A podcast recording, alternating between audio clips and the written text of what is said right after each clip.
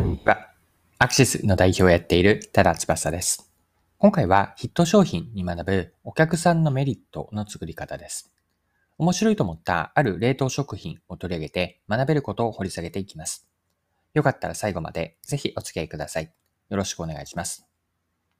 はい。今回ご紹介したいのは日霊フーズの冷やし中華です。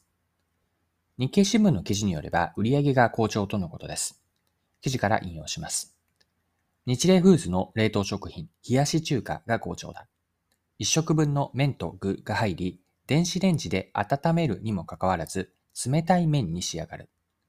レンジのマイクロ波に当たっても溶けにくい氷の性質を生かした意外性が話題を呼び、まだ寒い3月の全国発売から4月までで想定を2割上回る売れ行きとなった。はい。こちらが日経の2022年7月の6日の記事からの引用でした。電子レンジで温めると麺と具材は解凍されるんですが、麺の上にある氷は溶け残らずに残ったままなんですね。よって冷たいままの状態でタレをかけて麺に具材を盛り付けるだけで簡単に冷やし中華を食べることができます。では開発の背景ですね。見ていきましょう。面白いと思ったのは日霊フーズが長年にわたって取り組んでいた課題をむしろ逆手にとってアイデアのヒントにしたことにあるんです。記事から詳しく見ていきましょう。長年のアイデアをようやく形にすることができた。開発を担当した日霊フーズ家庭用商品グループの蟹沢さんは達成感を見せる。同社は長年、電子レンジによる加熱ムラをなくすための工夫を重ねてきた。その一方で、加熱ムラを逆手にとって活かす商品ができないかとの視点も育っていた。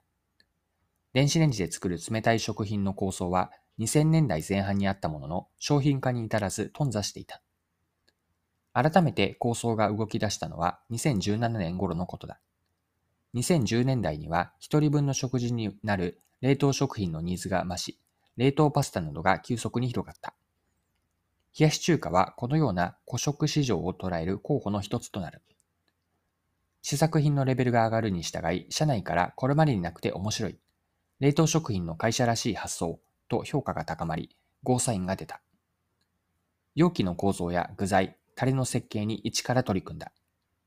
同社の既存工場のラインでは作れなかったため、設備投資も決めた。はい、以上が日経の記事からの引用でした。日霊フーズは長年レンジでの温めムラをなくす課題に取り組んでいたんです。凍った麺や具材は温まり解凍される一方で、麺の上にある氷は溶けないようにするという均等に温まらない村を利点にしたわけなんです。ニジレイフーズは、レンジだけで、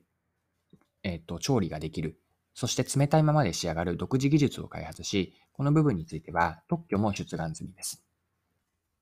はい。でもう少し開発の背景を続けていきたいんですが、一般的な冷やし中華には作るのが面倒だというイメージを消費者が持っていました。日霊フーズの冷やし中華というのはこのイメージを変えるという狙いを持っています。記事から読んでいくと、冷たい麺類の中で作るのが面倒だと思われているのが冷やし中華だ。日霊フーズの調査では8割以上が手間のかかる冷たい麺類として冷やし中華を挙げたとのこと。冷やし中華は麺を茹でてから冷水で締めるという工程に加え、うどんやそば、そうめんなどより多くの具材を用意しなければならないのがその理由だ。こちらは日経とは別の記事なんですが、日経クロストレンドの2022年の1月25日の記事からの引用でした。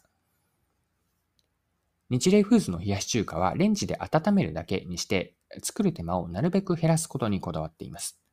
このこだわりは日経の記事で書かれていたので、また引用しますね。商品は麺と氷が入った深皿のトレイに具材のトレイが重なり、両方同時に温める設計だ。最初から具材を麺に乗せておくこともできるが、それでは麺を混ぜるときに具材も混ぜ込んでしまう。具材と麺を別に温める方法もあったが、手間がかかると冷凍食品を選ぶ意味がなくなると却下した。温めてすぐに食事が出来上がる便利さを必然と考えて、麺と具材を同時に温め、最後にトッピングするバランスを探った。蟹沢さんは、やるからにはレンジでチンするだけで完成する商品を目指したと話す。はい、以上が日経の記事です。商品がどういう構造になっているかというのを改めてご説明をすると、2つのトレイが重なって配置されているんです。麺と氷が入った深い大きなトレイと、もう一つのトレイというのが具材が乗ったトレイで、これが別々に配置をされています。利用者は冷凍食品からこの冷やし中華を取り出して、袋から開けてレンジで入れるだけ、温めるだけで済むんです。麺と具材を別にして2回温めるといったような手間はないんですよね。さっきの記事の引用の中にあったように、やるからにはレンジでチンするだけで完成する商品を目指したというのがまさに実現しているんです。はい。で、今回の事例から何が学べるのかなというのを最後に見ていきたいんですが、学べるのは独自技術とメリットのこの関係性なんです。どんなに高い技術で他社にはないものであったとしても、お客さんの価値につながらなければ、ビジネスでは意味がないんですよね。これでは宝の宝の持ち腐れだからです。日霊フーズの冷やし中華にこの話を当てはめれば、レンジで温めても氷が溶けず冷たい状態に保てる仕組みは特許として出願できるほどの技術です。しかし、たとえこの技術を入れたとしても、もし冷やし中華を作る手間が残ったままで、消費者の冷やし中華のイメージ、まあ、作るのが面倒というこのイメージ、認識が変わらなければ、おそらくヒット商品にはならなかったのではないかなと。技術とか商品アイデアがあって、レンジで温めるだけで、それもなるべく手間がいらずに食べられるという顧客体験、まあ、つまりメリットを生み出せたからこそなんですよね。レンジでチンしても氷が残ったままで自宅に簡単に美味しい冷やし中華が食べられるというメリットを提供していることが好調な売り上げになっているんです。独自技術がメリットを支えているのかどうか。この問いというのは商品開発とかマーケティングで意識しておきたいことです。はい。そろそろクロージングです。今回は日霊フーズの冷やし中華、レンジでチンをするだけですぐに食べられる冷やし中華を取り上げて学べることを見てきました。最後に学びの部分をまとめとして振り返っておきましょう。独自技術からのメリットをどうやって生み出すかという話だったかなと思うんですが、背景としてまず考えたいのが、どんなに高い技術であったとしても、お客さんに価値につながらなければビジネスでは意味がないと。こういった前提のもとで考えていきました。技術や商品アイデアから最終的にお客さんの体験における顧客体験でメリットを生み出せているかどうか、これがすごく大事なんです。よって、独自技術がメリットを支えているのかどうか、